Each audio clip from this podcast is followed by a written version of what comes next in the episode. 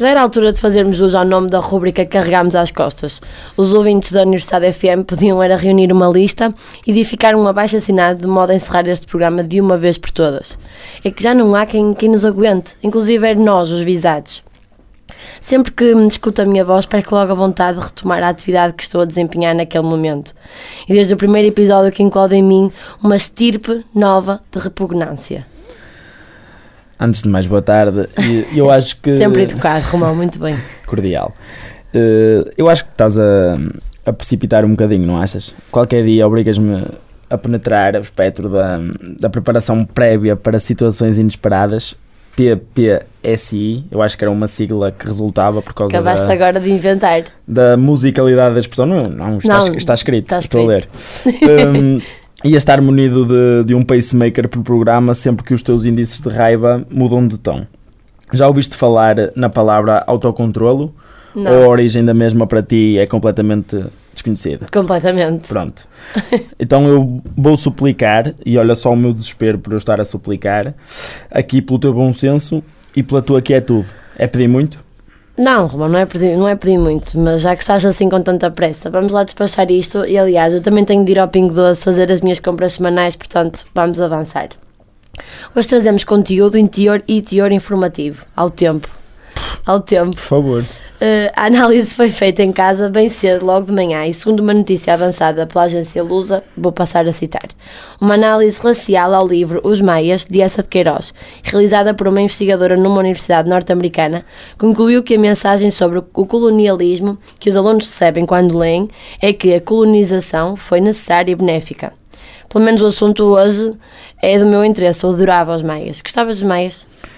Tem graça, de facto tem, tem alguma graça porque eu também li essa notícia no, no passado domingo. Telepatia. E também, Telepatia. exatamente, e também fiquei com a, com, a, pulga atrás da orelha, como se costuma dizer. Trata-se de essa de Queiroz, da possível magnum opus do escritor e das ideologias nelas, nela instauradas. Coisas que verdadeiramente nos interessam, dado o facto de gostarmos da vertente literária impi- impingida à época em Portugal. Como é que se pode inferir, agora voltando à notícia, eu pergunto como é que se pode inferir tal premissa. Eu já tentei puxar pelos cordelinhos mentais e não me ocorre nada. Eu lembro-me, por exemplo, de analisar a obra nas aulas de português e a minha professora nunca nos ter transmitido nada no seguimento dessa, dessa conclusão. Mas a sociedade, como tu bem sabes, está sempre aberta a novas opiniões, a novos estudos, não é verdade? É verdade, mas nós também não possuímos bases bem alicerçadas para contrariar isto. A explicação desta mesma notícia surge no, no público, onde consta que a tal investigadora é conduzida pela teoria da crítica social. Como não estudamos literatura e essa miri- miriadade de teorias, o contra-argumento desvanece logo aí. Relativamente à obra, só me lembro da quantidade de Marias existentes, de frases que ainda hoje repesco da mesma, da minha unexpected opinion acerca da descrição do ramalhete, e desculpem, mas quem diz que é aborrecido não percebe rigorosamente nada da essência da tarefa que a descrição desempenha no livro. É, acho que era fundamental, mas não vamos por aí. E daquela personagem que encerrava em si todos os defeitos do mundo e mais alguns, o Damas, o Salcedo. Lembras-te dessa personagem? Lembro-me, lembro-me, lembro-me bem. Olha, eu quero te dizer que desconhece, como afirma a investigadora, muitas posições do escritor relativamente aos temas da sociedade que lhe era contemporânea. Quanto à escravatura, acho que é sabido por, por uma grande parte da, da população, pelo menos portuguesa, hum, que essa revelava um parecer favorável. Sim. Mas eu vou dar um exemplo. Estou a ver uma série neste momento, a série chama-se De Sopranos, eu já te aconselhei aconselhei a ver, tu nunca viste, não percebo porquê. Nessa série o que é que acontece?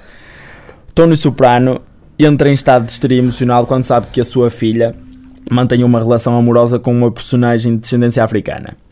O patriarca da família questão, ou seja, Tony Soprano, é refém de Prozac e, sob o efeito da medicação, é notória a redução de- de- da preocupação e dos possíveis comentários discriminatórios outorgados a essa mesma circunstância. Percebes a. estás a atingir a analogia que eu estou a tentar esgrimir? Sim, sim, eu estou a entender. Contudo, naquela altura, o Prozac era uma miragem, Romão. E que se saiba, essa não manteve qualquer tipo de contacto com medicação, certo? Certo. Pronto, com o urgir do tempo, urgem mentalidades e ideologias diferentes. Espero bem que não se analise a situação sob a perspectiva do iluminismo humano e da cultura de cancelamento. Também, é dava, importante. também dava uma boa sigla isso. Queres inventar? Iluminismo Humano e da Cultura do Cancelamento. IHCC. boa sigla.